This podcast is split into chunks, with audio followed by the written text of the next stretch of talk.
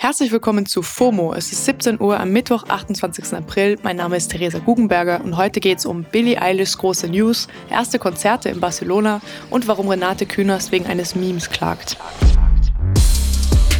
Billie Eilish hat gestern ihr zweites Album namens Happier Than Ever angekündigt. Der Trailer dazu war bei YouTube gestern sofort weltweit Nummer 1 in den Trends, obwohl er nur 15 Sekunden lang ist und Billie nur neun Worte singt. When I'm away from you, I'm happier than ever. Im Februar hat Billy mit Stephen Colbert über die Arbeiten am Album während des Lockdowns und ihre abgesagte Welttournee gesprochen und meinte dazu, wenn es die Pandemie nicht gäbe, würde ich dieses Album wahrscheinlich gerade nicht machen. You know, and it, that doesn't mean it's like about COVID at all. It's just that when things are different in your life, you're different. It's just how it is. So I have to thank COVID for that, and that's about it. Das Cover von Happier Than Ever zeigt Billy in einer eher untypischen Ästhetik, ohne Big Brand Swagger und Acrylkrallen, sondern als Marienfigur in heller Wolldecke mit blonden Old Hollywood Haaren, natürlichen Nägeln und einer glitzernden Träne im Gesicht. Erinnert ein bisschen an Lana Del Rey, die gestern auch ein Album angekündigt hat. Auf ihrem Cover sieht man hingegen ein Selfie mit Vintage Instagram-Filter, so Market Toaster-mäßig und eine Art Word Art-Typografie. Eher ausgehängte Ästhetik, wie auf Twitter freudig drunter kommentiert wird. Und zuletzt wird auch DJ Khaled ein neues Album releasen. Auf seinem Cover sieht man ihn auf einem Gebetsteppich mit seinen beiden Söhnen, die neben ihm fröhlich lächeln.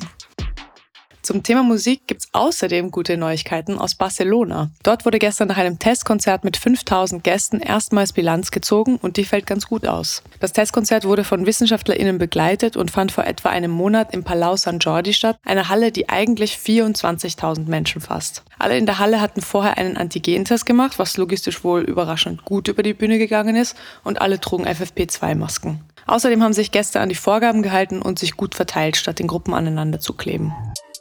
Die WissenschaftlerInnen, die das Testkonzert begleitet haben, geben jetzt quasi grünes Licht für weitere solcher Veranstaltungen. Denn einige Tage nach dem Konzert wurden zwar sechs Menschen positiv getestet, von denen haben sich allerdings vier nachweislich woanders angesteckt. Bei den restlichen beiden sei es nicht so genau zu sagen, aber die WissenschaftlerInnen halten es wegen der FFP2-Masken für extrem unwahrscheinlich, dass es beim Konzert passiert sein soll. Man muss natürlich bedenken, dass allen Teilnehmenden klar war, dass es sich dabei um ein Pilotprojekt handelt und dass das Ergebnis darüber entscheiden könnte, wie es mit Großveranstaltungen weitergeht. Kann schon sein, dass sich da auch einige von ihrer allerbesten Seite gezeigt haben und das dann später nicht mehr tun, geben auch die WissenschaftlerInnen zu. Aber sie sagen trotzdem, wir lernen, wir tasten uns heran. Der Organisator des Konzerts zeigte sich schwer erleichtert und sagte, es gebe nun für die von der Pandemie schwer gebeutelte Eventbranche ein Zitat Licht am Ende des Tunnels. Weil die Sicherheitsmaßnahmen natürlich teuer sind, will die Stadt Barcelona die KonzertveranstalterInnen mit einer halben Million Euro unterstützen. Vielleicht sind ja irgendwann sogar wieder Festivals möglich.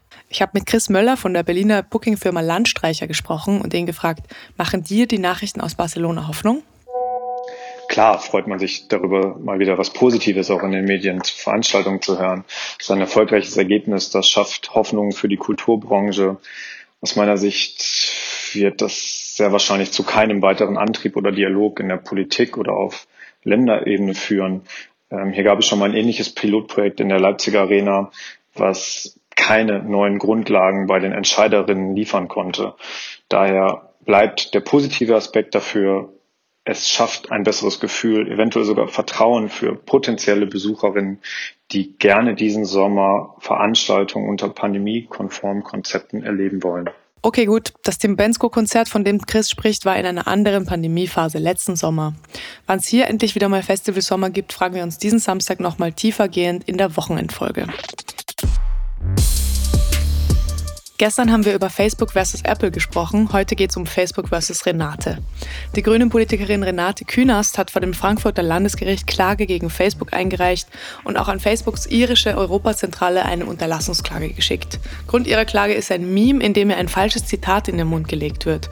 Wir wollen das an dieser Stelle jetzt nicht wiederholen, aber es beinhaltet eine relativ perfide, umgedrehte Integrationsforderung, die Renate Künast so einfach nie ausgesprochen hat. Dieses falsche Zitat wurde wiederholt auf Facebook geteilt und führte, na klar, zu Hasskommentaren gegen die Politikerin. Mit der Klage fordert Künast nicht nur 10.000 Euro Schmerzensgeld, sondern vor allem eine Grundsatzentscheidung, wie mit solchen falschen Inhalten online umgegangen wird. Bisher müssen Betroffene nämlich jeden einzelnen Beitrag an Facebook melden, damit er von MitarbeiterInnen geprüft wird. Falls der gleiche Beitrag an anderer Stelle, zum Beispiel in geschlossenen Gruppen oder so, noch einmal veröffentlicht wurde, blieb er dann aber online. Künast findet das offenbar unsinnig. Sie sagt, es kann nicht sein, dass ich als einzelne Betroffene es mir zur Lebensaufgabe machen muss, das gesamte Facebook-Netz abzusuchen, um jede Kopie eines verleumderischen Falschzitats zu suchen, zu melden und dann löschen zu lassen. Facebook hatte sich im aktuellen Fall bereit erklärt, zumindest alle identischen Kopien des umstrittenen Beitrags zu löschen. Künast erhält die Klage aber aufrecht. Sie sagt, ich möchte für alle Betroffenen erreichen, dass das Vorgehen gegen Falschzitate nicht zu ihrer energiefressenden Lebensaufgabe wird. Good for you, Renate. Das war's für heute mit FOMO. Wir hören uns morgen wieder genau hier auf Spotify. FOMO ist eine Produktion von Spotify Studios in Zusammenarbeit mit ACB Stories.